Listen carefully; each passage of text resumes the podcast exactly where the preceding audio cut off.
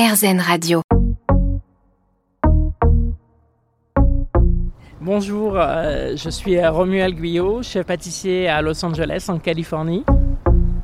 Euh, Aujourd'hui, je vais vous parler d'une pâtisserie qui me tient vraiment à cœur, qui est euh, ma pâtisserie signature, et euh, c'est l'éclair en fait. C'est alors premièrement, juste parce que c'est euh, la pâtisserie, euh, la pâtisserie de notre enfance. C'est l'une des premières pâtisseries qu'on se rappelle. Enfin, c'était clair au chocolat ou au café. Euh, on s'en met plein les doigts quand on la mange. c'est plein de crème au chocolat. C'est vraiment un dessert avec, avec beaucoup de beaucoup de sentiments, beaucoup de gourmandise, beaucoup d'émotions à l'intérieur. Donc c'est vraiment quelque chose que j'adore faire.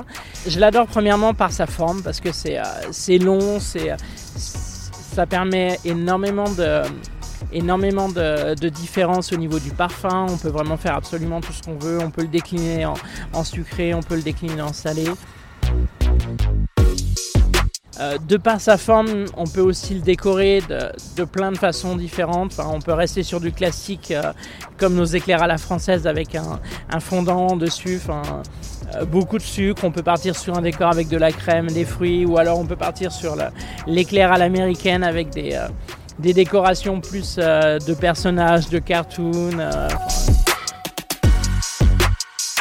le point vraiment important dans un éclair, ça va vraiment être cette pâte à choux. C'est vraiment la, cuisson va vraiment être le, point le plus important de, cette pâtisserie.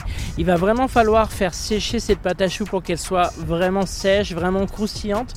Pour que, pour que quand vous allez la garnir de votre crème et la déguster, vous ayez ce côté croustillant à l'extérieur et ce côté crémeux à l'intérieur avec, euh, avec la, crème pâtissière ou le filling à l'intérieur.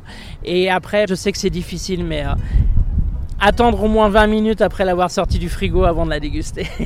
si vous voulez retrouver la, suite de mon parcours et, toutes les, autres interviews que, que j'ai faites, vous pouvez vous connecter sur rzen.fr ou écouter l'émission euh, cette semaine sur RZN Radio.